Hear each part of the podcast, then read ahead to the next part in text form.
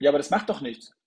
Aber das hat doch damit nichts zu tun, Patrick. Du hast doch, nein, weil, guck mal, es, es geht um den Menschen. Und wenn ein Schiedsrichter eine Strafecke gegen uns verhängt hat, die nun meiner Meinung nach hundertprozentig keine war, und ich drehe mich um und sage, nein, nein, nein, nein, der war nicht an meinem Fuß. Und der Schiedsrichter sagt zu mir, oh, äh, sorry, ich habe es echt so gesehen, ähm, wenn ich daneben lag, äh, ja, tut mir leid. So, also, der, so muss ich nicht entschuldigen. Das war jetzt ein bisschen too much. Aber, aber wenn der zu mir gesagt hat, wenn der zu mir gesagt hat, sorry Mo, ich habe das echt so gesehen, dass er am Fuß war, äh, wenn ich daneben lag, ey shit, dann ist das völlig okay für mich und sage, okay, fuck, ja, okay. Äh, was soll ich dazu auch noch sagen? Ich kann ja nicht sagen, ja, du bist ein blöder Mensch, weil du einen Fehler gemacht hast. Ich bin nach wie vor der Meinung, dass die Art und Weise, wie mit dem Thema Eingriff des Videoschiedsrichters auf mehr oder weniger Eigenverantwortung ähm, von aus dem vielbesagten Keller und dann der gegebenenfalls Entscheidungsfähigkeit des Schiedsrichters auf dem Platz. Ich bin nach wie vor der Meinung, dass das die falsche Lösung ist. Und ich glaube auch, dass das, wie gesagt, in den nächsten fünf Jahren noch geändert wird. Rapid.com, der Schiri-Podcast mit Patrick Ittrich. Liebe Hörerinnen und Hörer von Refitcom, dem Schiri-Podcast. Etwas in eigener Sache. Unsere Website refitcom.de, die schaut ihr euch bitte einmal an, denn dort sind über 50 Trainingsvideos und Trainingspläne für Schiedsrichter und Schiedsrichterinnen aller Sportarten eingestellt. Für 4,99. Wir haben den Preis gesenkt, denn es soll für alle erträglich sein, gerade in diesen Zeiten, wo man vielleicht äh, ein bisschen aufs Geld gucken muss. Also schaut auf die Website refitcom.de und meldet euch an im Mitgliederbereich. Dort gibt es ein Community-Forum, dort werden auch Ernährungspläne eingestellt, also alles, was ihr als Schiedsrichter und Schiedsrichterin braucht. Ja, das war's erstmal und jetzt kann es starten mit meinem nächsten Gast. Seid gespannt. Das ist meistens nicht so richtig, aber Scheiße. Eine, einen wunderschönen guten Morgen, guten Abend, guten Nacht zum Pfiff 45. Ich habe mir heute den 18-fachen Weltmeister, den 12-fachen Olympiasieger, den 13-fachen Hamburger Meister, den Man of the Match 2001. Ich, alle kennen ihn in Hamburg, keiner kennt ihn in Deutschland. Er ist einer der schönsten und besten und mit Abstand lustigsten Menschen und mir ein bisschen ans Herz gewachsene Person. Ich begrüße ganz herzlich und jetzt wirklich mit donnerndem Applaus Moritz Fürste. Grüß dich, Moritz. Vielen Dank für die äh, Begrüßung, du alte Pfeife. Danke. Aber jetzt mal, ich muss mal bei dir zu sein. Ja, das, ich, vielen Dank. Ich, wir drehen den Spieß jetzt mal um. Damals in deinem Podcast war ich ja Gast und das war einer der ersten meiner Podcast-Erfahrungen und äh, das hat total viel Spaß gemacht. Ähm, in diesem Sinne äh, drehen wir den Spieß jetzt mal um und ich meine Frage, die ich dir jetzt stelle, also alle, die Moritz Förste nicht kennen, ähm, äh, sollten ihn kennenlernen. Es sind wenige. Moritz ist in der Tat einer der war, man muss ja sagen, war einer der besten Hockeyspieler Deutschlands, Europas und der Welt, kann man fast schon sagen, wo er Welthockey Spieler ähm, hat äh, die, äh, wie oft hast du Olympia gewonnen? Zweimal, ne? Zweimal Gold, oder? Mhm. Genau. Zweimal Gold. Also, ähm, und jetzt meine Frage: Wie oft, wenn du irgendwo eingeladen wirst, wird das genannt, bevor man mit dir spricht?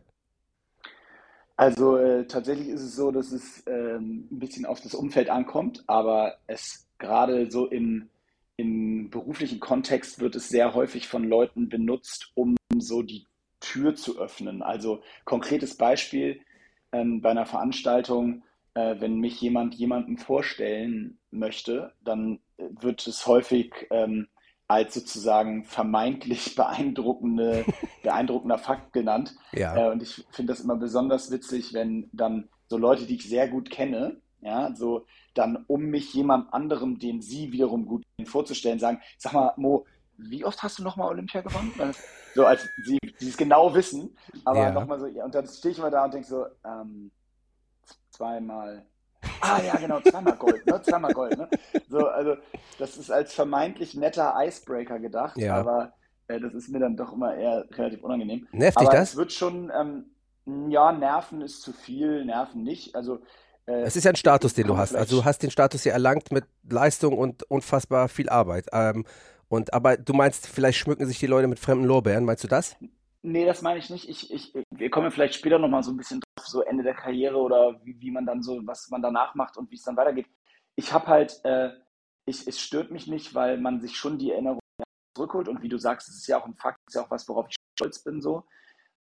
In einer gewissen Form geht halt irgendwann ja auch ein anderes Leben los. Und eins, eins ist mir wichtig, ich möchte nicht mein Leben lang in Anführungsstrichen nur ähm, der 2008 und 2012 vor 150 Jahren äh, Olympiasieger sein, sondern schon auch noch andere Ziele und würde gerne mit anderen Sachen noch so ein bisschen ähm, äh, ja, für Furore sorgen. Und dementsprechend ähm, denke ich mir manchmal so, ja, jetzt ist ja auch mal gut, aber ähm, trotzdem auf der anderen Seite hole ich mir auch selber ja die Erinnerungen sehr gerne zurück. Übrigens tatsächlich inzwischen, da, am Anfang gar nicht so sehr, also so die ersten drei, vier Jahre nach dem, äh, nach dem Karriereende gar nicht so sehr, aber jetzt inzwischen ist, ist, wird man schon ein bisschen melancholisch. Also es ist häufiger jetzt, dass ich mir nochmal irgendein Highlight von damals bei YouTube reinziehe, als, ähm, als in den letzten Jahren. Also insofern, es ist alles okay. Ja, das finde ich gut, dass du das so siehst. Ich muss jetzt ein bisschen immer schlucken. Ich bin nicht nur am Fuß verletzt, sondern ich bin jetzt auch noch erkältet. Äh, das ist irgendwie, aber ich kann eh nicht trainieren, deswegen ist eh egal. Also falls, äh, entschuldigt meine Stimme, wenn die so ein bisschen nasal klingt. Ähm, ähm, ja, ist auch, ist auch egal. Ähm, Mo, ich habe dich aus dreierlei Gründen eingeladen. Zum einen diskutieren wir immer wieder, immer wieder über Schiedsrichterwesen, immer wieder über den Videoassistenten, immer wieder über deine Ideen, die du zum Video ähm, zum Schiedsrichterwesen im deutschen Fußball beitragen kannst, ähm, dann, äh, das ist der erste Grund. Der zweite Grund, du bist aber auch Fan. Also du bist Fan vom Hamburger Sportverein und kannst sozusagen auch die Fansicht, also nicht nur die Sicht ähm, äh, aus, aus, aus äh, vielleicht aus spieltaktischer Sicht erklären, sondern vielleicht auch aus Fansicht erklären. Äh, und dann hast du natürlich ein äh, unheimliches Know-how im Sport grundsätzlich, weil du ja auch Mitgründer von Hyrox bist. Für alle, die es nicht kennen, Hyrox ähm, ist sozusagen eine neue Sportart, die erfunden wurde von Moritz. Äh, wenn ihr es nicht kennt, schaut einfach mal nach, da kannst du vielleicht nachher auch nochmal was zu sagen, äh, denn das ist nämlich das, worüber heutzutage alle über dich sprechen. Ähm, aber das sind so die Themen, ähm, über die ich mit dir sprechen will. Es ist ähm, ein heikles Thema, es ist ein vielbesprochenes Thema und ähm, Freischnauze, Moritz Fürste, äh, wie gesagt, wir kabbeln uns häufig. Was stört dich am Videoassistenten? Ja, äh, du, du sagst, jetzt muss ich ja aufpassen, dass ich die Sachen trotzdem alle wiederhole, obwohl ich sie dir schon hundertmal gesagt habe. Richtig. Es, ich erinnere dich. Also fangen wir mal mit, ja, fangen wir mal mit Folgendem an. Ich glaube, dann musst du mich korrigieren, ich glaube, es ist Lutz Michael Fröhlich gewesen, der ehemalige Schiedsrichter, der äh, auch der mitverantwortlich war, auch in den, in, für die Einführung des Videobeweises. Vielleicht wechselt auch gerade den Namen, aber ich meine, ich saß damals zusammen im Doppelpass ähm, auf, auf Sport 1 und als der Videobeweis eingeführt wurde, und da hat man dann eben so eine Knalltüte wie mich eingeladen, der jetzt aus einer Sportart kommt, wo schon Videobeweis eben sehr viel benutzt wurde. Mhm. Du korrigierst mich nicht, deswegen glaube ich, habe ich recht. Du äh, hast recht mit dem Namen. Lutz Michael Fröhlich ist ähm, unser sportlicher Leiter und ist jetzt sozusagen Geschäftsführer der DFB Schiri GmbH, die neu gegründet wurde und war damals letztendlich, äh, weil wir noch keinen Projektmanager hatten, das ist jetzt Jochen Drees, ähm, ähm, das war damals Lutz Michael Fröhlich und der war auch gleichzeitig, ist gleichzeitig Chef der Schiedsrichter, ist er immer noch äh, und äh, deswegen ist es so halbrichtig, aber jetzt habe ich es ein bisschen klarer gestellt. Sehr gut. Ähm, und ich, ich saß mit ihm im Doppelpass und es war, wie gesagt, direkt bei der, das war die zweite Woche nach der Einführung des Videobeweises. Und ähm, ich erinnere mich halt noch sehr genau, ich glaube du auch, ja. an äh, die ersten beiden Spiele, ähm, in denen der Videobeweis kam. Und es war, äh, war ja spektakulär und hoch und runter und das Thema überhaupt. Und ich habe eigentlich mein erster Kritikpunkt damals, und das habe ich mit Herrn Fröhlich auch sehr offen besprochen, ich fand ihn auch sehr sympathisch, was das angeht, war eigentlich sehr direkt die Frage, warum man sich in Deutschland im Fußball nicht ganz, ganz intensiv bis ins letzte Detail, bevor man angefangen hat, das einzuführen, mit allen anderen Sportarten, in denen der Videobeweis seit vielen Jahren aktiv ist, auseinandergesetzt hat. Und das frage ich deshalb, weil ich weiß, dass es nicht passiert ist, weil wir haben im Vorfeld der Sendung äh, mit natürlich und anderen Gästen darüber diskutiert, wie der Videobeweis in anderen Sportarten läuft. Und das habe ich letztendlich dort in der Runde erklärt. Er er kannte die meisten konkreten Anwendungen des Videobeweises nicht. Und da beginn, begann damals schon, auch als wir darüber gesprochen haben, da begann schon mein ganz tiefer Kritikpunkt, dass ich gesagt habe, wenn ich sowas dramatisch in, äh, oder in einer gewissen Form veränderndes einführe in einer, in einer Sportart, die in unserem Land als Religion gesehen wird, dann, dann muss ich doch zumindest einmal im kleinsten Detail alle anderen Varianten ähm, bis ins letzte Detail mir angeschaut haben, um dann eine Entscheidung zu fällen und abwägen zu können, was jetzt so die richtigen Lösungen sind. Ja. So und ähm, Das ist damals nicht passiert. Äh, meiner Meinung nach ist es auch so, dass äh, es, also äh, fangen wir mal, oder mal, mal konkret gesagt, ich, der Videobeweis ist ein Segen für den Fußball. Bin ich hundertprozentig von überzeugt. Ähm, äh, Im Grunde genommen hatte er ja immer sowieso nur ein einziges großes Kontraargument. Ne? Und das war immer die äh, emotionale Kultur des Fußballs. Also sprich, ein Tor fällt und der Jubel ist, wird unterbrochen oder und das ist ja immer noch so. die Emotionen an. Da, Moment, das ist absolut so. Nur das Argument, was damals war, war dieses Stammtischthema. Also ja, dann haben wir an den Stammtischen ja gar nichts mehr zu diskutieren, ja, genau. wenn das alles wegfällt. Und, so. und die Wahrheit ist ja genau eine andere.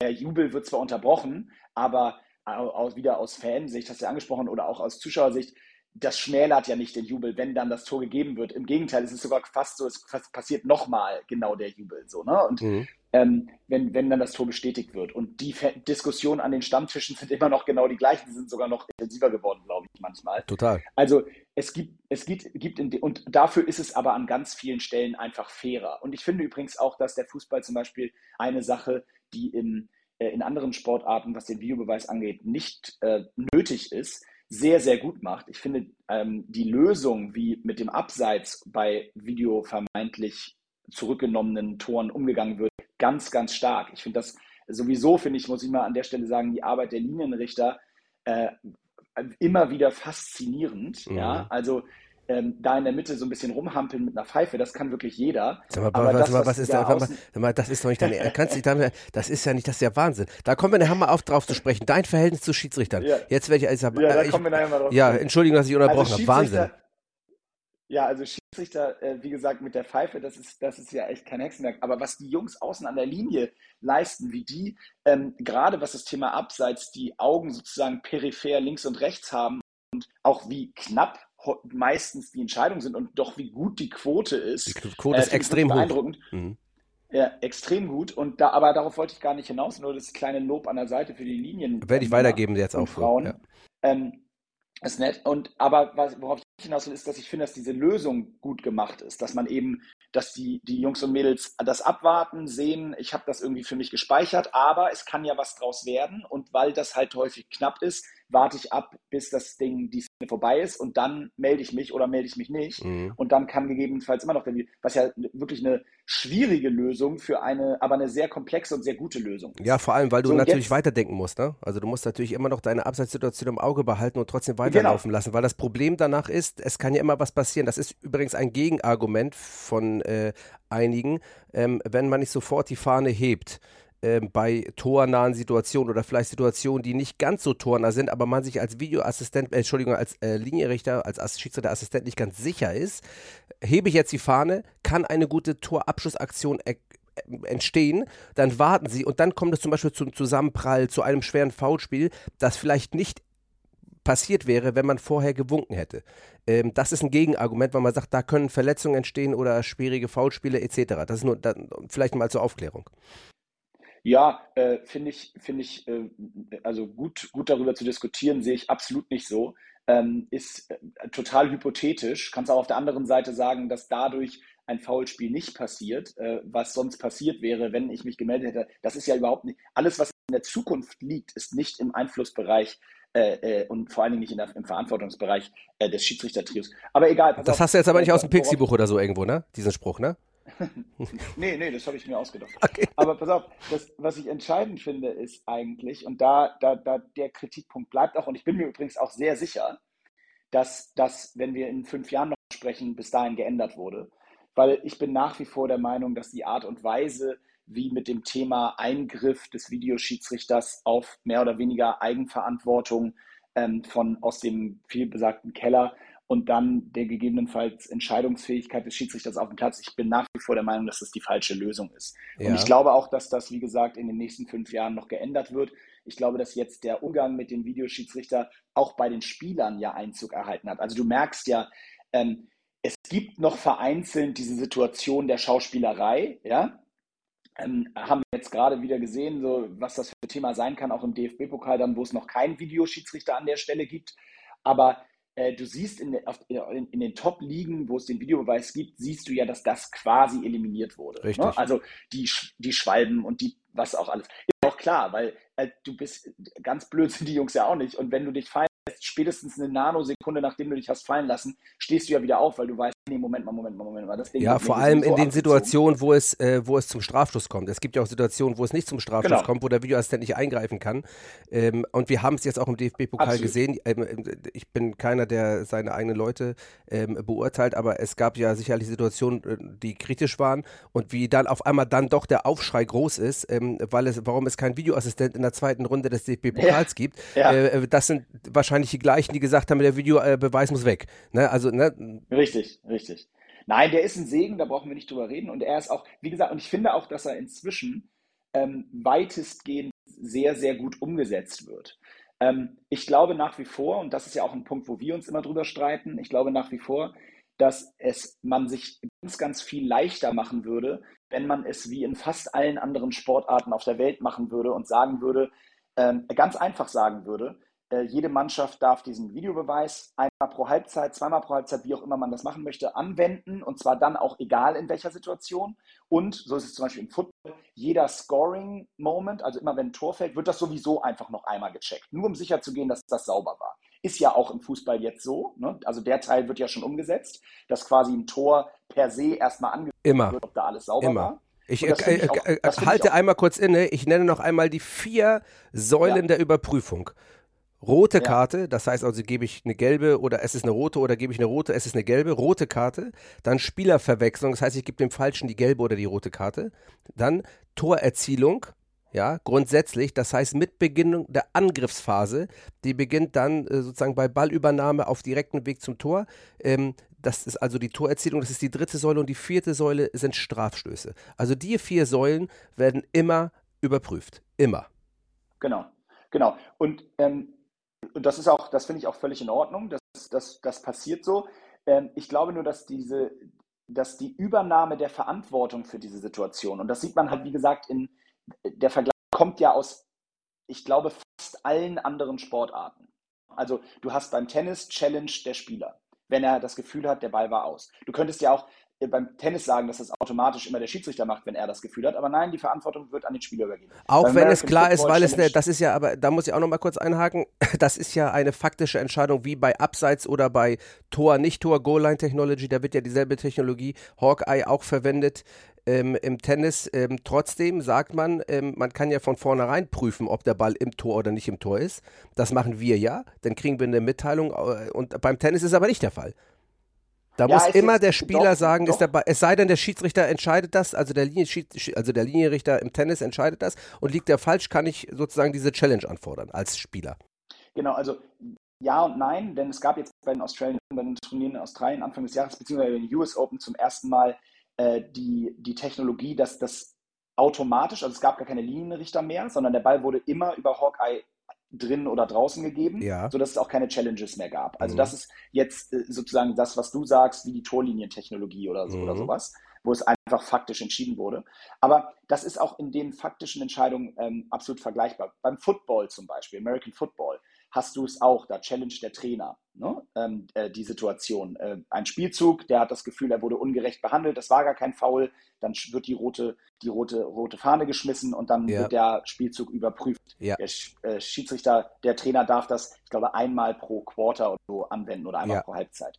Ähm, so, und meine, da will ich mich auch komplett drauf beziehen natürlich, weil ich das die größte Knowledge natürlich aus dem Hockey habe, wo Klar. wir den Videobeweis seit 2006 bzw. 2008 anwenden, ähm, wo du wir auch alles, wo auch alles ausprobiert wurde und es am Anfang eine Katastrophe war, weil jeder Spieler am Anfang dachte, oh, ich nehme jetzt mal einen Beweis, weil ich fühle mich gerade ungerecht behandelt. Das hat ungefähr zwei Jahre gedauert und dann hat sich das eingependelt, einfach darüber, über das Regulativ der Mannschaft. Ne? Du hast als Spieler äh, irgendwie dachtest du, hey, Moment mal, war doch ein Foul an mir, weil du den Ball dumm verloren hast, nimmst mhm. den Videobeweis, der Videobeweis gibt dir aber nicht recht und dann sagt natürlich deine, der Rest deiner Mannschaft, mal spinnst du, Kollege, wenn du hier noch einmal aus deiner Frustration Videobeweis nimmst, dann gibt es einen Satz heiße Ohren. So, ja. und, ähm, Kann auch der Trainer im Hockey den Videobeweis anfordern oder nur der Spieler oder alle? Oder nee, auch ein Mitspieler? Kann, Wer kann den anfordern? Ja, das, genau, das ist, das ist beim Hockey ähm, meiner Meinung nach in Anführungsstrichen das Gute, aber das meinte ich mit regulativ. Anfordern ja. kann ihn erstmal jeder Spieler auf dem Platz. Ja. Jeder Spieler kann zum Schiedsrichter gehen. Es gibt so ein Zeichen, ne, wo du den Videobeweis mit forderst. und dann muss der Schiedsrichter den Videobeweis auch annehmen. Ähm, er hat so einen gewissen Spielraum. Es geht nicht mehr so 15 Sekunden nach der Szene, das geht nicht. Aber es gibt so eine Definition unmittelbar, da hat der Schiedsrichter ein bisschen Spielraum, das zuzulassen, ähm, darf der Videobeweis eben international genommen werden. So. Und die Verantwortung liegt also, um den erstmal zu nehmen, liegt beim, liegt beim Spieler. Das heißt, ich fühle mich im, äh, im, im, Strafraum, äh, ich habe das Gefühl, ich wurde im Strafraum gefault äh, oder da war, ist irgendeine Situation passiert, die zu meinem Vorteil hätte sein müssen, ist nicht passiert. Ich nehme den Videobeweis. Wenn der dann falsch ist, ist der verfallen ja. für mich. Ja? So, das heißt, der ist weg. Ich habe also die Verantwortung der Mannschaft gegenüber, den wirklich dann einzusetzen, wenn ich äh, auch die, der Meinung bin, das war richtig. Aber wann ist man sich denn sagen. extrem sicher als Spieler? Also wann ist man sich sicher? Man kann sich ja, es ist ja nie so, ähm, du hast mir mal die Situation erklärt, wo wir jetzt gerade bei dem Punkt sind, dass dann der Schiedsrichter auf dich zukommt und dir nochmal ins Gewissen redet. Bist du wirklich sicher, Moritz Fürste, dass du diesen Videobeweis jetzt nehmen möchtest? War der wirklich am Fuß? Also bist du dir wirklich sicher und dann fängst du an zu grübeln. Wann ist man als Spieler sich sicher?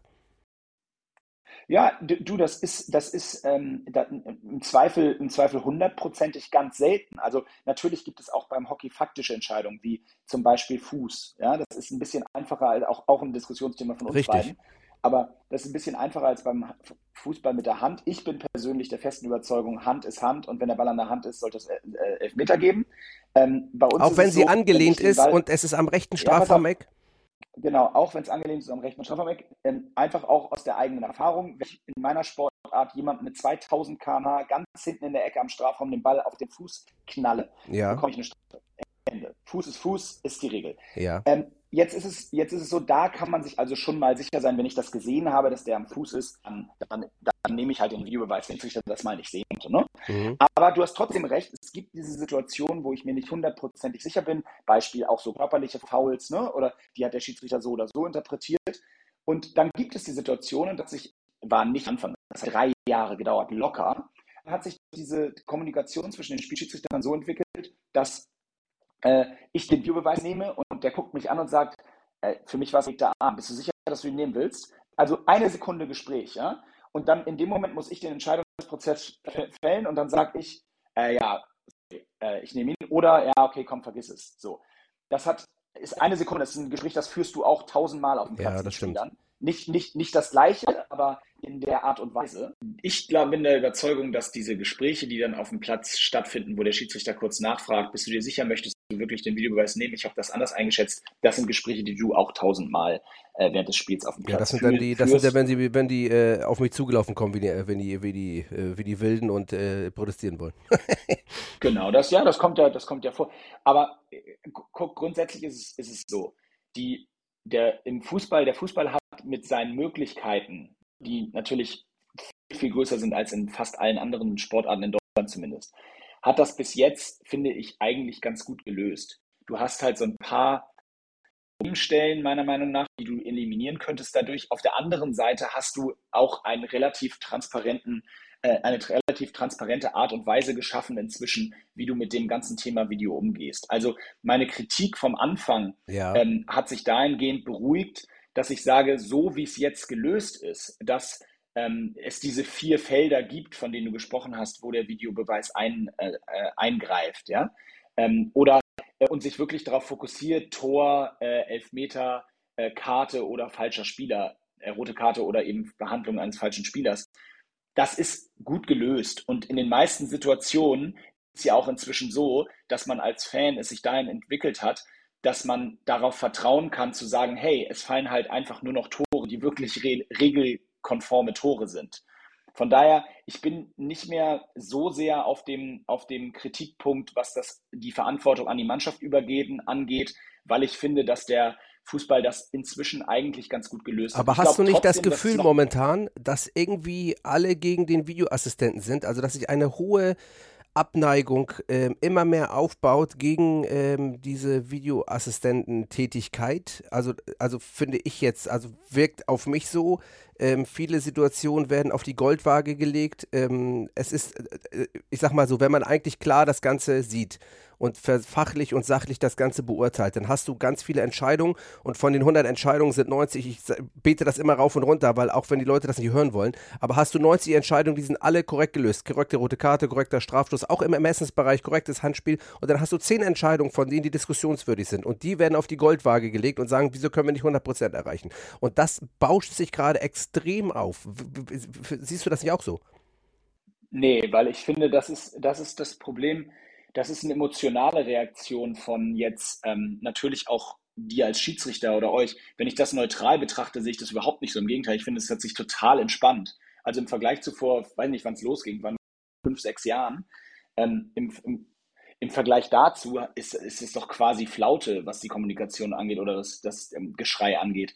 Äh, natürlich wirst du immer haben, das ist auch gut so, wirst du immer haben, dass wenn strittige Situationen mit dem Videobeweis sind, dass die Leute sagen, mein Gott, äh, jetzt haben sie schon den Videobeweis und bekommen es trotzdem nicht hin. Das wird es immer geben. Der, der Fußball ist äh, geprägt durch die äh, crazy Fankultur und durch die Emotionen, die die Leute damit ins Stadion tragen. Wieso gibt es das im Hockey nicht? Kannst du mir diese Frage beantworten? Ansatz, ja, ist doch ganz, ist doch ganz einfach. Die, die, guck, die, die Kultur, die Fankultur, die der Fußball in, besonders Deutschland hat, die Art und Weise, wie Leute, Leute ins Stadion gehen, wie Leute mit dem Sport umgehen, das gibt es ja nicht mal in anderen Sportarten, in anderen Ländern. Du hast, das gibt es nicht, dass äh, 5000 Leute 800 Kilometer reisen für ein Auswärtsspiel. Versuch mal einem Amerikaner davon zu überzeugen, dass er irgendwie von Boston äh, äh, äh, weiß nicht, nach Chicago soll, äh, um da irgendwie seine Mannschaft anzufeuern. Das macht kein Mensch. Da gehst du ins Stadion, wenn du da wohnst äh, und sonst gehst du halt nicht hin. Und äh, diese emotionale Fankultur und dieses ehrlicherweise an, an, manchen Stellen ja auch schon fast absurde, ähm, wie, wie krass das zum Mittelpunkt des Lebens wird bei vielen, ähm, dieses, diese Fankultur, das hast du in fast keiner anderen Sportart und natürlich schon gar nicht in so kleinen Sportarten, Randsportarten wie Hockey. Ja, da hast du es genannt. Äh, ich habe darauf gewartet. Du hast es genannt. Die Randsportart. Ja, natürlich Hockey. Hockey, Hockey ist eine absolute Randsportart, ja. das ist Amateursport. Wir, es gibt 100.000, maximal 100.000 Hockeyspieler in Deutschland. So viele Mitglieder hat der HSV oder mehr. Ja, sogar. das stimmt schon. Also da brauchen wir nicht, da brauchen wir nicht drüber diskutieren. Findest du das jetzt das gut oder findest du das nicht so gut? Also findest du die, ähm, die Art und Weise, wie der Fußball gelebt wird, gut? Findest du nicht gut? Hast du da Kritik dran? Oder also du, jetzt komme ich mal auf das, vielleicht schwenken wir mal vom Videobeweis ab, ähm, vielleicht am ja. Ende noch mal ein kleines Statement dazu, aber ähm, jetzt, jetzt bist du ja Fan. Du gehst zum HSV, du guckst dir die Spiele beim HSV an, ähm, ähm, ihr habt da eine große Combo, mit der ihr euch die Spiele anschaut, ihr seid emotional gebunden. Wie ist es aus dieser Sicht zu sehen? Findest du das too much? Ist es in Ordnung? Ähm, also wie, wie siehst du das als Fan jetzt, den Fußball betrachtet? Ja, ich sehe es ich gespalten, weil ähm, ich sehe auf der einen Seite ähm, einen unfassbar ähm, äh, äh, wirklich wichtigen Teil, Beitrag zu unserer Gesamtkultur, Sportkultur und Gesellschaft. Die Art und Weise, wenn ich mir angucke, wie irgendwie Daddys und Mütter mit ihren Kids ins Stadion laufen und ähm, wie Leute einfach Freude daran haben, da äh, Sport zu schauen. Das, da, da begeistert der Sport, Fußball, also viele Sportarten, aber insbesondere der Fußball einfach jede Woche wieder Hunderttausende von Menschen, Millionen Menschen in unserem Land. Das, das finde ich echt äh, einfach jede Woche wieder spektakulär zu sehen und auch faszinierend zu sehen, muss ich sagen, mhm. ähm, wie egal wo, ob du irgendwo in der fünften Liga bist oder was auch immer, da kommen natürlich verhältnismäßig dann weniger, aber da kommen Leute und gucken sich das an, weil sie da eine emotionale Bindung zu haben und das finde ich cool. Ähm, den Teil, den ich als echt äh, in einer gewissen Form, muss ich sagen, gefährlich einschätze, ist, ich weiß nicht, ob man das da noch Fan nennt, aber was dann so Richtung diese extreme Hooligan ähm, äh, Richtung geht, das sehe ich als wahnsinnig gefährlich an, wenn ich mir angucke, dass da Leute vermummt in Stadien stehen und ähm, äh, weiß nicht, irgendwie der, den Spielern in Berlin ist es, glaube ich, passiert, irgendwie den Platz stürmen und den Trikot ausziehen. Das ist, da frage ich mich wirklich, äh, wo wir gelandet sind. Und da muss man auch meiner Meinung nach viel, viel härter durchgreifen und das Kind klar beim Namen nennen. Ähm, das kann nicht Sinn der Sache sein, das kann nicht der Sportkultur sein, dass man so mit Menschen umgeht und ähm, die da ihr versuchen, ihr Bestes zu geben und das vielleicht nicht tun. Und vor allem das Absurde ist, das denke ich mir immer, das sind ganz normale Menschen, die da im Stadion stehen. Das sind Anwälte, äh, was weiß ich, Ärzte und äh, allen, aus allen Geschichten mit Kindern zu Hause, die sich dann da äh, hinstellen und irgendwie meinen, irgendwelchen Anfang 20-jährigen Jungs, die gegen Ball treten, irgendwie aufs Maul hauen zu wollen. Ja. Das ist absurd und da sind wir in, da sind wir auch in Deutschland meiner Meinung nach in, reingeschlittert über die Jahre äh, und dem muss, muss echt entgegengewirkt werden. Ja, da hast du recht. Ähm, das finde ich eine gute, eine gute Argumentation. Äh, jetzt, ich möchte, wir, du warst jahrelang Spieler, jetzt äh, Gott sei Dank nicht mehr. Alle Schiedsrichter sind froh. Ähm, du, du, warst, du bist ja nun ein, schlauer Bursche, ne? Du bist, bist ja hier bei mir um die Ecke hier. Ich gucke hier gerade aus dem Fenster. Wenn ich jetzt so 380 Meter Luftlinie nach rechts gucke, dann sehe ich das Gymnasium Buckhorn. Ähm, da warst du, hast du glaube ich ein Abitur gemacht, äh, wenn ich mich recht entsinne. Ähm, du bist als Spielertyp immer für einen Schiedsrichter schwierig. Und ich kenne diese Spielertypen natürlich auch aus dem Fußball. Das sind nicht die, die äh, einen anpöbeln, sondern die mit gewitzten, kleinen, ähm, durchaus interessanten Beiträgen den Schiedsrichter auch durchaus äh, außer Fasson bringen können.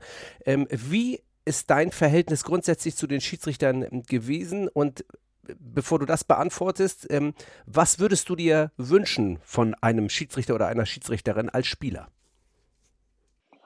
Äh, ja, äh, also ich, das würde ich tatsächlich ähm, nur bedingt so bestätigen. Also zum Beispiel international mhm. ähm, habe ich immer, glaube ich, ein sehr, sehr gutes Verhältnis zu den Schiedsrichtern gehabt. Also nicht sehr, sehr, sehr gutes Verhältnis, übertrieben, aber ein wirklich gutes Verhältnis gehabt und vor allen Dingen auch eine sehr gute Kommunikation. Also da habe ich, äh, gab es ähm, vier, fünf Schiedsrichter, die ich echt super gemacht habe, wo ich mir immer gefallen, die gepfiffen haben, weil die sehr kommunikativ, weil die es auf sehr hohem Level geschafft haben, auch in Situationen, in man gemerkt hat, dass vielleicht gerade ein Fehler passiert ist, das aber auch mit kommunikativ lösen. Dass ich, mein bestes Beispiel ist immer, ähm, ein, ein argentinischer Schiedsrichter äh, gewesen, der mal in einem Spiel äh, äh, als mich umgedreht habe, hey, so nach dem Motto, da sagt er, oh ja, sorry Mo, 1-0 uh, for you, 1-0 for you. Aber 25, 25 Minuten später habe ich irgendwie ein relativ hartes Stockfoul gemacht und er guckt mich nur an und verdreht die Augen und sagt, okay Mo, this is 1-1, next time, you know, 1-1 now. Weißt du, also so, das fand ich eine super smarte Art, ähm, mit mir umzugehen. So, ja, hier, erster war mein Fehler, aber das war jetzt deiner und beim nächsten Mal ist Karte, weißt du. So, äh, das hat immer Spaß gemacht, so auf der Art und äh, Weise sich zu unterhalten. Ähm, und deswegen, ich hole deswegen aus, weil ich will deine Frage trotzdem auch ganz ehrlich beantworten. Ja. Also erstmal muss man sagen, wir haben ein, in Deutschland ein großes Problem in meiner Sportart, was Schiedsrichter angeht, weil die einfach viel zu wenig gefördert werden. Also es gibt, die verdienen quasi kein Geld. Das, das hat Tobi Hauke mir auch erzählt. Ja, genau das gleiche, aber erzähl mal weiter. Ja, der, der, erzählt ja auch meistens die Wahrheit. Ähm, also es ist so, dass die bekommen fast kein Geld, das ist eine Aufwandsentschädigung. Die sind prinzipiell ist das ein reiner, äh, ja, eine intrinsische Motivation, dass die Jungs äh, äh, pfeifen gehen. Dann, so, dann kommt äh, das, das, und das ist natürlich ein Problem, weil äh, wenn du nicht Profi auch da bist, ja, oder zumindest in dem Rahmen, wie auch die Spieler Profis sind, wenn das nicht zumindest in irgendeinem Verhältnis steht, ja, dann ist es natürlich schwierig, ähm, das auf gleichem Level weiter nach vorne zu bringen. Das im Hockey hat in den letzten zehn Jahren, oder sagen wir mal 20 Jahren, so krass weiterentwickelt. Wir haben Abseits abgeschafft. Wir haben den Self-Pass eingeführt. Da, vor 20 Jahren ist man noch von Naturrasen auf Kunstrasen gewechselt, was das Spiel nochmal wieder viel schneller gemacht hat. Und in der ganzen Zeit haben aber die, trainieren die Spieler vier, fünf Mal die Woche ja, und werden immer besser und immer schneller und immer entscheidungsfreudiger. Aber die Schiedsrichter können gar nicht mitziehen, weil sie gar nicht diese Unterstützung und die Möglichkeiten bekommen, in dem Rahmen auch zu trainieren und besser zu werden. So, wie soll dann also, wenn, und dadurch, und das ist ein Fakt, dadurch hängt natürlich in einer gewissen Form das Training und die Geschwindigkeit und damit auch die Qualität hinterher. Aber jetzt muss ich einhaken, das kann ich total nachvollziehen. Also äh, ich würde mich, ich würde gleich nochmal die Frage stellen, äh, was kann man da tun? Aber jetzt ähm, nochmal auf die persönliche Struktur von dir als Spieler. Jetzt bist du auf internationalem ja, Niveau ja. unterwegs, ja? Äh, hast äh, Olympia und Weltmeisterschaften gespielt und da hast du gesagt, hast du immer ein relativ gutes Verhältnis zu den Schiedsrichtern gehabt, weil du gemerkt hast, die sind kommunikativ irgendwie besser drauf oder, oder äh, sind vielleicht auch qualitativ höherwertiger. Hast du denn, hat man dann automatisch das Gefühl als Spieler, weil ich versuche das auf den Fußball umzuschlagen, ähm, hat man dann automatisch ja. das Gefühl, dass wenn man dann in Deutschland ist und man im Hinterkopf sozusagen, im Unterbewusstsein weiß, ach eigentlich sind die gar nicht gut, ich bin hier der Allergrößte, ich spinne ein bisschen rum, ja, die dann automatisch schlechter zu behandeln? Nein, nein, nein, Moment. Äh, das, das, das ist eine Frage, aber du musst, du musst es trotzdem trennen. Ja. Lass mich noch ganz kurz den Punkt zu Ende bringen. Gerne. ich habe, wie gesagt, das Ausholen war gemeint auf, ähm, du, ich wollte erstmal die Grundvoraussetzungen, ähm, da die Schiedsrichter entlasten, ähm, dass man im Hockey einfach weit weg davon ist, sagen zu können, ich muss jetzt bei den Jungs erwarten, dass die irgendwie so ein Bundesligaspiel, was übrigens auch noch ohne ähm, Videobeweis oder irgendwas stattfindet in der Bundesliga, das gibt es nicht bei uns nur international, ähm, dass, die, dass ich da irgendeinen Anspruch auf äh, ja, hundertprozentige korrekte Entscheidung, denn auch nur in die Nähe äh, zu haben und dass ich da ein gewisses Verständnis haben muss. Das, das will ich damit erstmal sozusagen grundsätzlich sagen. Jetzt habe ich persönlich, wenn du nur mein, mich persönlich nimmst, ich habe ein, einen ganz großen Trigger immer schon in meinem Leben gehabt, ähm, wo ich leider auch emotional mich nicht genügend im Griff habe, dass es, wenn ich mich ungerecht behandelt fühle. Ja. So, also das kann, und das ist witzig, weil das habe ich auch bei mir selber gemerkt, das kann auch in der vierten Minute bei 0-0 völlig entspanntes Spiel, was am Ende 6-0 ausgeht. Aber wenn ich in der vierten Minute äh, irgendwie mich ungerecht behandelt fühle, dann habe ich immer schon emotional zum Teil so reagiert, ähm, dass ich dass ich mich da nicht im Griff hatte oder weiß ich nicht, dass ich da dann, wie du sagst, ich habe dann, ich bin nicht der, der laut pöbelnd auf den Schiedsrichter zurennt, aber ich habe dann auf meine Art und Weise ihn wissen lassen, dass ich, was ich gerade von der Situation halte. So. Ja. Und ähm, das, das, wie gesagt, das war dann selten laut oder irgendwie abwertend, äh, aber es war merkbar, würde ich mal sagen. Ähm, und, und das, das, war schon, das war schon in der Bundesliga ein größeres Problem für mich, weil eben diese Situation des ungerecht behandelt werden einfach auch häufiger vorkommt. Aber auch. ist das nicht subjektiv?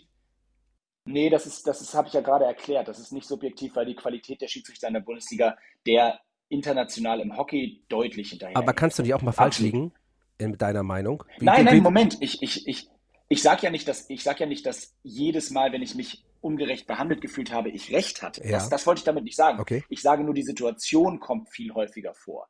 Weil, ähm, sage ich mal, international, Beispiel, international werden fünf Fehler im Spiel gemacht und in der Bundesliga 15 im Spiel gemacht. So. Und äh, davon habe ich, davon hab ich äh, dreimal Unrecht und ähm, die anderen Male hat, hat, hatte der Schiedsrichter Unrecht. So. Und, und das ist halt, oder fünf und fünf, egal, die ja. ist auf jeden Fall was ich, was ich meine, ist, es, es kommen halt viel häufiger diese Szenen der Bundesliga vor. Und das liegt eben aufgrund zum einen an der Tatsache, dass die Schiedsrichter einfach gar nicht die Voraussetzungen haben, um so zu agieren, wie das die, muss man ja auch sagen, die 10, 15 internationalen Top-Schiedsrichter machen. Mehr sind es ja nicht. Ja, so, also die weltweit. Das heißt, die haben gar nicht die Möglichkeiten, in der Form zu arbeiten. Und das ist auch einfach nicht fair. Und das ist, das ist im Hockey nicht fair für die Schiedsrichter. Ja, aber haben wir nicht in, haben wir nicht in Deutschland haben. auch Schiedsrichter im Hockey, sorry, äh, Mo, die auch international auf höchstem Level pfeifen? Was machen die anders als als, als die anderen Schiedsrichter? Also, also äh, ist das dann das internationale Parkett? Äh, wird man da anders, muss man da mehr tun? Kriegt man da mehr Geld? Wo ist da der Unterschied? Also ich, ist, wir haben absolut Inter, äh, Schiedsrichter von internationalem Top-Format immer gehabt. In meiner Zeit, während ich gespielt habe, war der Christian Blasch aus Uhlenhorst-Mühlheim ähm, äh, anerkanntermaßen einer der besten Schiedsrichter der Welt. Und warum ist das so? Zum einen, weil er in seinem ganzen Auftreten eine, eine enorme Ruhe und Dominanz gleichzeitig ausgestrahlt hat. Der war ganz selten aus der Ruhe zu kriegen, auch, äh, auch wenn man mit ihm geredet hat oder wenn man was kritisiert hat. Ähm, der hatte eine super kommunikative Art. Und ich glaube übrigens, dass weißt du ja auch mit am besten und ich äh, auch die Kollegen, die anerkanntermaßen und auch finde ich zu Recht im Fußball als ähm, die, ja, da gibt es ja tatsächlich offizielle Rankings sozusagen, aber die da mit am besten bewertet sind. Ich finde, dass das Thema Kommunikation das alles Entscheidende ist. Alles Entscheidende. Äh, und uns wirklich äh, auch gar nicht zu, das kann man gar nicht genug, oft genug sagen. Die Schiedsrichter, mit denen ich gut ausgekommen bin, sind immer die Schiedsrichter gewesen, die sowohl während des Spiels auch mal bereit waren zu sagen, ähm, wenn, wenn ein, übrigens nebenbei bei allem ungerecht behandelt, ja. wenn ein Schiedsrichter zu mir gesagt hat, ey, sorry, es kann sein, dass ich da daneben lag, würde ich in meinem ganzen Leben hätte, wer an der Stelle ist das Thema für mich vorbei. Weil das ist, finde ich, so eine völlig vernünftige Aussage und völlig in Ordnung für mich. genauso viele Fehler, wie ich im Spiel mache, äh, äh, logischerweise, muss ich jedem anderen auch eingestehen. Das fand ich immer, war für mich immer absoluter Icebreaker. Aber du da weißt, dass unsere Entscheidungen von enormer Tragweite sind. Ein Fehlpass von dir ist nicht zu vergleichen mit einer fehlenden Straflosentscheidung oder einem fehlenden, einer fehlenden ähm, äh, Strafecke oder keine Ahnung was. Deswegen wiegt Kann unsere sein. Entscheidung ja immer schwie also schwerer. Ja, aber das macht doch nichts. Aber das ist egal. Das hat doch damit nichts zu tun, Patrick. Du hast doch, nein, weil, guck mal, es, es geht um den Menschen. Und wenn ein Schiedsrichter eine Strafecke gegen uns verhängt hat, die nun meiner Meinung nach hundertprozentig keine war, und ich drehe mich um und sage, nein, nein, nein, nein, der war nicht an meinem Fuß. Und der Schiedsrichter sagt zu mir, oh, äh, sorry, ich habe es echt so gesehen, ähm, wenn ich daneben lag. Äh, ja, tut mir leid. So, also, der so muss ich nicht entschuldigen. Nein, nein, genau. Das Man muss sich nicht für alles entschuldigen, Quatsch. klar. Aber, ja. wenn, aber, wenn der zu mir gesagt hat, wenn der zu mir gesagt hat, sorry Mo, ich habe das echt so gesehen, dass er am Fuß war, äh, wenn ich daneben lag, ey shit, dann ist das völlig okay für mich und sage, okay, fuck, ja, okay. Äh, was soll ich dazu auch noch sagen? Ich kann ja nicht sagen, ja, du bist ein blöder Mensch, weil du einen Fehler gemacht hast. Das, das gibt sich, aber es gibt eben, und das meine ich, es gibt eben da Schiedsrichter mit sehr, sehr gutem Fingerspitzengefühl, die das eben so leiten. Und es gibt Schiedsrichter, die pfeifen laut in die Pfeife, zeigen mich mit dem Finger nach hinten und sagen, ich soll mich da hinten hinstellen. Ja? Ähm, und, und das halte ich einfach nicht für den richtigen Ansatz. Das ist einfach. Das Auch wenn die Entscheidungsqualität stimmt. Also wenn jeder, mal angenommen, äh, du hast auf der einen Seite den Schiedsrichter, der was utopisch ist, aber wir nehmen jetzt mal äh, hypothetisch, der eine Schiedsrichter, der 99% seiner Entscheidungen richtig trifft, kommunikativ es aber nicht kann oder nicht möchte. Und auf der anderen Seite hast du einen, der macht drei spielentscheidende Fehler, ist aber der super kommunikative. Wen, für wen entscheidest du dich?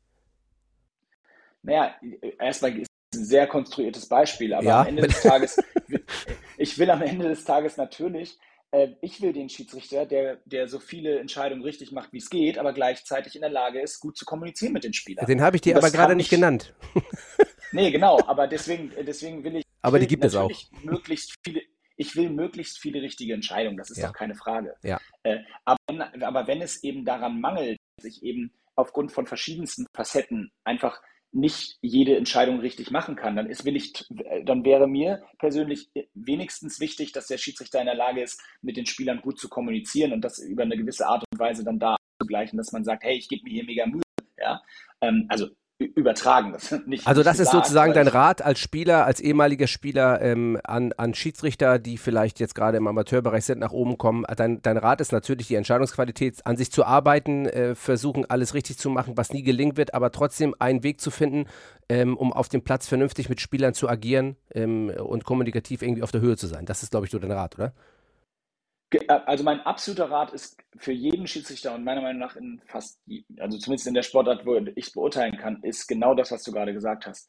Arbeitet daran, ein, ein kommunikatives Verhältnis zu den Spielern und so aufzubauen und zu den Trainern, dass äh, natürlich gibt es Grenzen, ne? aber ein, ein Verhältnis zu bauen, dass ich erstmal grundsätzlich in ein Spiel gehe und das versuche, mit den, den Spielern zusammenzulösen. Gemeinsam dieses Spiel äh, erfolgreich zu Ende zu gestalten. Und dann kommen irgendwann im Spiel Situationen, wo man an seine Grenzen stößt, wo man Schlussstriche ziehen muss. Mhm. Das ist dann der Moment bei euch, wenn ihr anfangt, eine Karte zu geben, weil ihr sagt, so jetzt muss ich hier mal eine Grenze ziehen.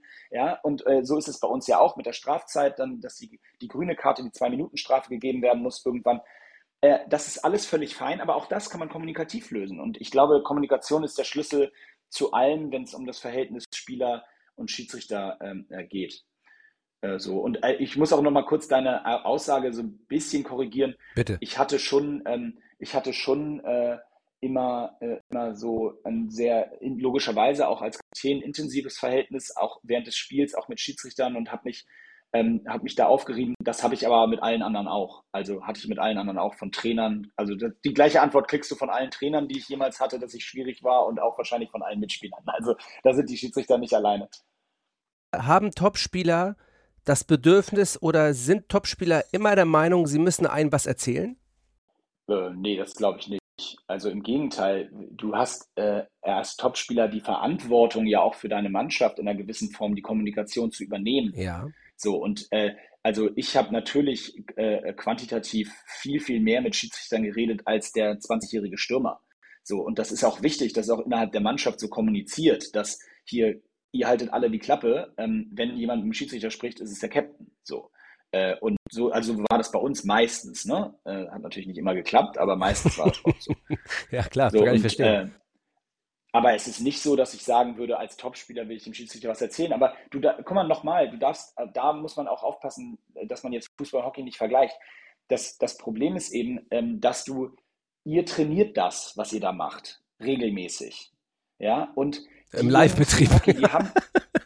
ja, ja, gut, stimmt. Äh, stimmt. Ehrlicherweise auch da sage ich auch zu wenig. Wahrscheinlich müsste es auch da ähm, äh, wäre es auch bei euch im Zweifel hilfreich, ich weiß nicht, ob das passiert, aber wäre es auch bei euch im Zweifel hilfreich, wenn man sagen würde, irgendwie die Schiedsrichter ähm, müssen nochmal zusätzlich, sollten nochmal zusätzlich einmal die Woche oder was, äh, so ein, was weiß ich, und wenn es eine Trainingseinheit ist, leiten, um einfach sich weiter so diese Geschwindigkeit und auch um, also bei Vereinen, wo sie jetzt selber sowieso nicht pfeifen dürfen, ja, man sagt, äh, da arbeitet man eben an der Art und Weise und genau das und hat im wöchentlichen Trainingsbetrieb auch nochmal Feedback. Ja, aber dann geht es ja in also Vollprofitum bei uns, ne? Das darf man ja auch nicht vergessen. Also wir sind ja eigentlich Halbprofi, Semi-Profis.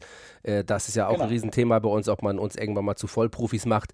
Äh, das wäre ja dann schon der Fall, ne? Also bei dem ja, eh hohen Aufwand. Halte ne? ich, aber, halte ich aber für absolut notwendig. In meiner ja. Meinung nach gibt es keinen Grund, warum man Schiedsrichter im Fußball nicht zu Vollprofis macht. Ja.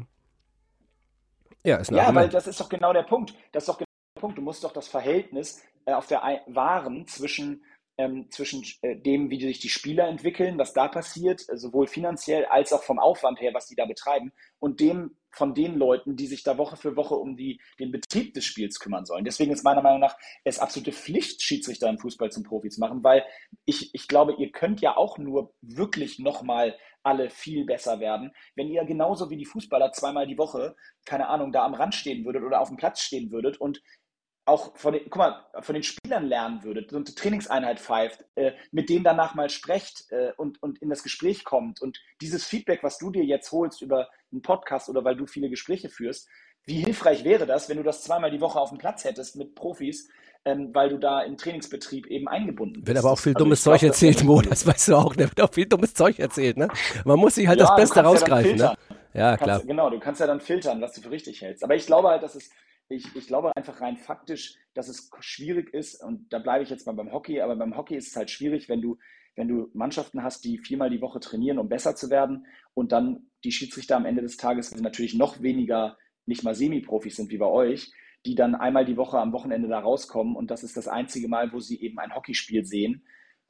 Sauschwer da mit dem Tempo. Ja gut, bei uns ist es natürlich auch schon auch nochmal anders. Wir haben natürlich diverse Portale. Wir haben ein ganz großes Portal, in dem wir alle Situationen eingestellt kriegen. Ähm, ähm, wir haben auch die Möglichkeit, die Mannschaften vorher zu sehen. Es ist natürlich in der Pflicht eines jeden Schiedsrichters, sich am Wochenende zuvor die Mannschaften anzugucken, die man vielleicht am Wochenende drauf pfeift. Man guckt sich alle Videoszenen an, falsche Entscheidungen, richtige Entscheidungen. Ähm, das sind alles Schulungsmethoden, die wir natürlich immer auch äh, machen. Ne? Die Frage ist, inwieweit hilft es uns vielleicht dann noch besser im Live-Betrieb eigentlich, weil das ist halt das, was wir jedes Wochenende tun, äh, nochmal irgendwie, auch wenn es nur eine halbe Stunde ist, einmal als Schiedsrichter zu agieren, äh, die äh, vielleicht Abläufe, äh, Foulspiele äh, besser zu erkennen, äh, wann ist Foul, wann ist kein Foul, all diese Dinge besser zu üben. Ja, das würde dann in der Tat ein Profi-Schiedsrichtertum erfordern, ähm, was bei uns ja in der Tat in der Diskussion ist. So die Frage ist, wie will man das auch aufbauen? Also da habe ich immer so ein paar, guck mal, ich jetzt als, als Polizeibeamter habe ein festes Standbein, ähm, werd, werd mehr oder weniger freigestellt, nehme mir natürlich dafür frei, ähm, aber ich habe die Möglichkeit, mein, mein, meinem Schiedsrichterjob nachzugehen und habe da alle Freiheiten. Ähm, ähm, die Frage ist, ähm, wie macht man das im, Nach im Nachgang? Ne? Ich weiß ja nicht, als Hockeyspieler hat man jetzt nicht massig Geld verdient, glaube ich. Als Fußballspieler ist das schon anders, wenn du in der Bundesliga spielst. Aber als Schiedsrichter, wie ist es da? Ne? Wo ist die Verhältnismäßigkeit zwischen Vertrag, äh, zwischen dem, was man erhält? Das sind alles Sachen, die einfach ganz schwierig, äh, glaube ich, bei uns äh, in unserem System äh, umzusetzen sind. Ja, das, das, da, da, die Lösung kann ich jetzt nicht geben, aber es ist sicherlich auch nicht unmöglich. Aber genau das, was du gerade gesagt hast, ist ja der Punkt, was ich vorhin über den, dieses Hockeyschiedsrichtertum gesagt habe, weil die Tools und das alles, was du gesagt hast, das ist ja super, dass ihr das macht. Und das, ich weiß auch, dass es in Hockey auch diese Portale gibt und dass Schiedsrichter sich auch natürlich vorbereiten. Aber du kannst es ja fast gar nicht erwarten. Ihr seid ja immerhin Semi-Profis. Ja. Aber du kannst doch nicht erwarten dafür, dass der Schiedsrichter im Hockey irgendwie ein paar hundert Euro max, wenn überhaupt, fürs Wochenende kriegt, dass der da auf dem Platz steht. Da kann ich doch nicht erwarten, dass der in der Woche sich auch noch fünf Stunden darauf vorbereitet, was am Wochenende passiert. Nee, weil er sagt, das, das ist verhältnismäßig, ne? Ja, ja, klar, logisch. Genau, ich habe einen Job, ich muss einen Job zu erfüllen, wie soll ich sonst mein, mein Leben über die Runden bringen? Äh, ja, ich genau. kann das, ist total nachvollziehbar, ja, klar. Definitiv. Das ist bei uns im genau. Fußball in der Tat anders, weil wir schon wirklich gut, ähm, äh, gut honoriert werden mittlerweile. Ne? Und dann äh, sagt dann, also muss man sich auch die Zeit für nehmen. Keiner von uns arbeitet mehr voll, äh, kein einziger. Ähm, einige arbeiten gar nicht, die sind schon Profis, weil man mit dem Geld auch leben kann. Ähm, und vor allem die internationalen Schiedsrichter, die ja auch unter der Woche unfassbar viel unterwegs sind, ähm, die können fast gar nicht einem geregelten Job hinter, äh, also nachgehen. Das geht gar nicht. Also ähm, und bei Nein, uns genau, darf man das finde ich auch völlig okay. Und bei uns darf man ja auch immer nicht vergessen, ich glaube, im Gegensatz zu vielen anderen Sportarten, vielleicht Eishockey ausgenommen, sind wir ja die Sportart als Schiedsrichter im Fußball, wo mit Abstand am meisten gelaufen wird. Und also ich sage ja immer, Schiedsrichterei ist eine eigene Sportart, weil das, was du ähm, im Kopf abspulen musst, neben dem, was du auf dem Platz abspulen musst, gibt es in als keine andere Sportart in diesem Fall. Ne? Also diese Entscheidung, ständige Entscheidung ja. treffen, 300 Entscheidungen treffen in jeder Art und Weise. Da musst du rückwärts laufen, vorwärts laufen, sprinten, Intervalle laufen, gehen, äh, äh, Sidesteps, du musst alles abspulen. Äh, und deswegen ist das natürlich auch ein extrem hoher Trainingsaufwand, den man unter der Woche hat, neben, neben den Spielen, auch weiterhin fit zu bleiben. Ähm, dass man das, ne, das ist ein sehr, sehr hoher Aufwand, den wir da betreiben, gerade im körperlichen Bereich. Ja, absolut. Das, äh, das sehe ich auch. Ist auch tatsächlich so, dass, äh, dass das im Fußball ähm, viel ist äh, für, den, für den Schiedsrichter. Das teilt sich im Hockey zum Beispiel, ist das etwas, etwas anders aufgeteilt. Ne? Dadurch, dass die Jungs diagonal über den Platz verteilt an der, an der Seite mehr oder weniger stehen. Dadurch hast du nicht die weiten Laufwege. Ähm, das, das sehe ich im Fußball und sieht man ja auch. Die fast alle, also die Fußballschiedsrichter sind ja auch wirklich äh, echt richtig fit und äh, da, da, das war früher auch mal vielleicht anders von der Body Ja gut, jedes, aber jedes Mal, wenn du mich siehst, denkst du ja, boah, ey, ein geiler Typ, oder? Jetzt mal ohne Witz, oder? Äh, nee, das denke ich nicht. Aber äh, ja, nee, nee, das ist schon, ihr seid schon fit, das, das muss man schon sagen. Aber wie gesagt, das kann man auch bei euch, muss man ja sagen, äh, aufgrund der eben genannten Fälle, mit äh, was die Bezahlung angeht, so, kann man das ja in einer gewissen Form auch erwarten, dass ja. ihr da nicht auf dem Platz zusammenbrecht. Ja, genau. Das ist ja auch ein bisschen peinlich, ne? Also wenn man einen da sieht, also das muss man ja auch mal sagen. Ne? Also wir sind, äh, ja, so viele Menschen sehen uns und wenn ich da irgendwie nach 16 Minuten anfange rumzuhecheln, wobei auch das wieder natürlich ein Punkt ist, äh, viele Spieler werden ausgewechselt, werden verletzt, wenn der Schiedsrichter mal verletzt ist, dann sagt man, was ist mit dem da los, ist der nicht fit? Das kann ja durchaus auch mal passieren. Aber es wird, glaube ich, auch immer normaler, dass man als Schiedsrichter während des Spiels auch ruhig mal äh, äh, auch mal was haben darf. Ne? Das ist ja normal bei dem Aufwand. Ja, aber auch da, da auch da seid, bist du natürlich ein bisschen, ich sag mal, äh, das, da, da, emotional, das sagt dann auch mal jemand, aber natürlich ist das, das ist, das sagt beim Spieler ja auch jemand. Also wenn der Spieler äh, sich einen Wadenkrampf in der 65. holt, da sagt ja auch die halbe Tribüne, ja, meine ist ja nicht Güte, fit. jetzt steh auf und ja. so. Also das ist, glaube ich, nicht äh, überbewertet, äh, darf man nicht überbewerten, dass es da immer irgendwelche dummen Sprüche gibt. So. Ja, aber guck mal, grundsätzlich ich bin grundsätzlich, also ich habe grundsätzlich einen echten Respekt vor Schiedsrichtern. Ich habe gerade gestern ähm, äh, im Kreis darüber gesprochen, dass ich sogar selber den Job super spannend finde. Ich habe neulich mal so ein Oberligaspiel im Hockey gepfiffen. Das hat mir echt Spaß gemacht. Ich finde das ja. wirklich ähm, in einer gewissen Form äh, cool und es ist eine Verantwortung. Das hat sicherlich auch, aber muss man ja auch ganz klar sagen, sieht man ja auch bei dir, man muss schon auch einen gewissen Schuss haben, um das so richtig zu machen. Ich habe das nicht, aber, was meinst du damit? Äh, ich, ich, ich glaube, das haben schon alle. Deine Hörer, deine Hörer haben das schon verstanden, glaube ich. Äh, aber nein, ich finde, ich, ich habe da einen riesen Respekt vor und ich glaube auch, dass, also mir macht es auch Spaß. Ich habe da so diese Verantwortung für das Spielgeschehen mhm. zu haben, in einer gewissen Form. Natürlich ist es auch ein Ego, das muss man ganz klar sagen. Also das ist auch eine Ego-Sache, das muss man auch schon cool finden, so diese Verantwortung zu haben. Ja. Und da den schmalen Grad zu treffen, dass man sich nicht zu wichtig nimmt und trotzdem aber auch äh, stolz ist auf das, was man da macht äh, vor 70.000 Leuten das ist halt ein schmaler Grad manchmal. Und da gibt es eben einige, die treffen das besser und andere, die treffen es schlechter. Und ich finde, ähm, ich finde aber, dass das grundsätzlich ähm, so, was wie ich das jetzt im Fußball zumindest beobachte, eigentlich grundsätzlich ähm, eine ziemlich gute, Entwicklung nimmt und ähm, dass die meisten Schiedsrichter da äh, echt einen ganz guten, guten, guten Punkt treffen. Und du wirst immer haben, dass der eine Mannschaft irgendwie mal irgendwie vermeintlich nicht gut behandelt wurde und dann ist der halt da irgendwie der, der äh, äh, Evil Knievel. Ähm, aber äh, das wird es immer, immer geben. Also im Großen und Ganzen, glaube ich, können wir beim Fußball schon sagen, dass sich dass wir relativ, sehr, sehr zufrieden mit unseren, unseren Schiedsrichtern sein können. Also das muss man, glaube ich, die Lanze muss man, glaube ich, mal brechen. Das ist ein, eigentlich ein wunderbarer Abschlusssatz, aber ich möchte trotzdem eine Sache noch mal ganz kurz ansprechen, bevor wir dann wirklich schließen. Ähm, äh, vielen Dank nochmal dafür. Äh, das Schiedsrichterwesen in Deutschland ähm, bedankt sich äh, für deine großartigen Aussagen. Nein, wirklich finde ich gut, dass du das auch so siehst. Ähm, es ist vor allem auch wichtig mal, ähm, dass man ein bisschen sachlich einschätzt, trotz aller Emotionalität. Ähm, und wenn man, glaube ich, durchs Stadion geht, dann wird vieles auch sachlich eingeschätzt, außer, sag ich mal, die Hardcore-Jungs oder Mädels, die dann äh, völlig durchdrehen. Aber grundsätzlich ähm, ist, glaube ich, die breite Masse schon, schon auch davon überzeugt, dass wir vielleicht einigermaßen gute Arbeit machen. Aber eine Sache noch zum Schluss, du warst Spieler, jetzt hast du das gerade angesprochen. Ich habe auch gerade ähm, gar nicht lange her mit einem St. Pauli-Spieler gesprochen, der gesagt hat, er könnte sich gut vorstellen, nach seiner Karriere Schiedsrichter zu werden. Ähm, jetzt ist das Schiedsrichterwesen bei uns ähm, mit der Altersgrenze, ähm, wenn sie Bestand hat, äh, 47, ähm, ist das Schiedsrichtertum beendet. Ähm, die Spieler hören meistens, sage ich mal, mit Mitte 30 spätestens auf. Dann hätte man rein theoretisch noch zwölf gute Jahre, um pfeifen zu können als Profi, als ehemaliger Profi. Sollte man eventuell extra Lehrgänge einführen, so wie beim Trainerlehrgang, wo man ja auch als ehemaliger Profi oder Nationalspieler schneller an Lizenzen rankommt.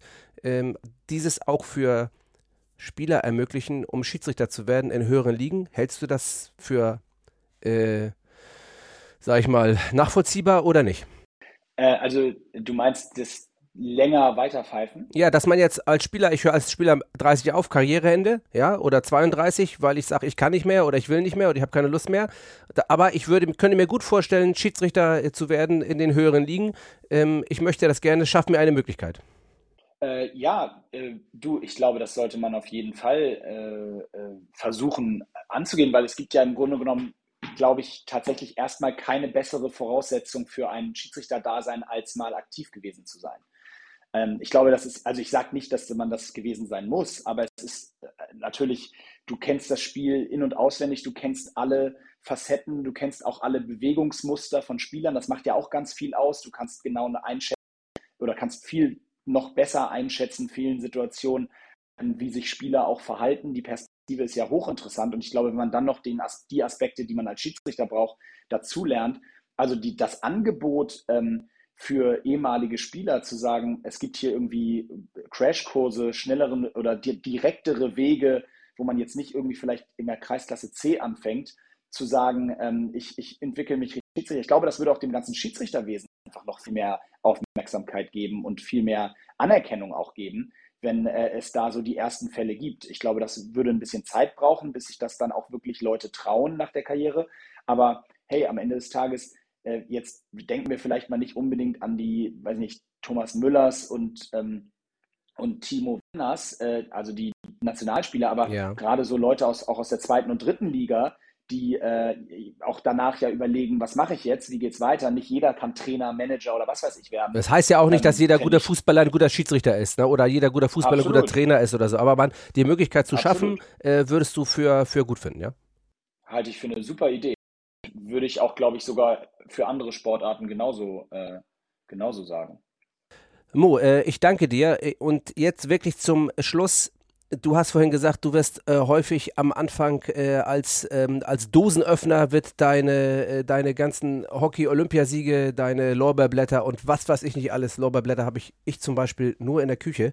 Ähm, alles, was du ähm, gemacht hast, damit wirst du letztendlich benannt, aber du machst eigentlich ganz was anderes. Äh, sag mal bitte ganz kurz noch einmal für die, die überhaupt nicht wissen, was Hyrox ist. Ähm, hast du, erklär mal ganz kurz, was es ist, was du da aufgestellt hast, auf die Beine gestellt hast und äh, was ihr macht und äh, wo man sich da anmelden kann. Ja, Hyrox ist eine Fitnesssportart, äh, die aus achtmal ein Kilometer Laufen und acht Fitness-Workouts besteht, ähm, die man in einer Form, wie man einen Triathlon macht, also als große Eventsportart. Wir machen 45 Events auf der Welt mit ähm, fast knapp 100.000 Teilnehmern jetzt in dieser Saison 22, 23, die gerade begonnen hat. Und wer Lust hat, da mal reinzuschauen, ähm, ist auch eine richtig coole und gesunde Trainingsform, ähm, die Art und Weise, wie man da trainieren sollte, um dann bei einem Event teilzunehmen. Äh, der kann gerne auf äh, Hyrox, das wird mit H-Y-R-O-X geschrieben, auf hyrox.com äh, mal nachschauen. Wir haben jetzt noch echt eine Menge Events in Deutschland. 26.11. in Hamburg, 10.12. in Frankfurt, 5.11. in Berlin, in Essen ist noch ein Event davor. Äh, also noch ein paar in Deutschland, aber auch überall auf der Welt. Und äh, ja, freue ich mich. Vielleicht ist ja der eine oder andere da mal am Start. Ja, äh, großartig. Und äh, ich kann mich noch äh, ein paar Jahre vorher ähm, erinnern, als wir mal auf OMR waren und uns da ähm, auch intensiver ausgetauscht haben, wo äh, du angefangen hast, deine äh, selbst gegründete Sportart vorzustellen und du mir erklärt hast, was ihr da alles dafür machen musstet und wo ihr jetzt gelandet seid. Dafür, also von mir höchsten Respekt und vor allem auch, äh, da habt ihr was Großartiges aufgebaut.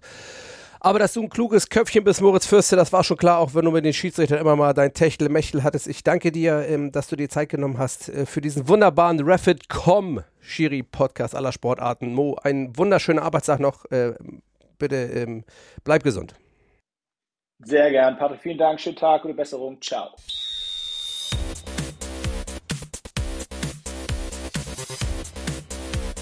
Rapid.com, der Schiri-Podcast mit Patrick Ittrich.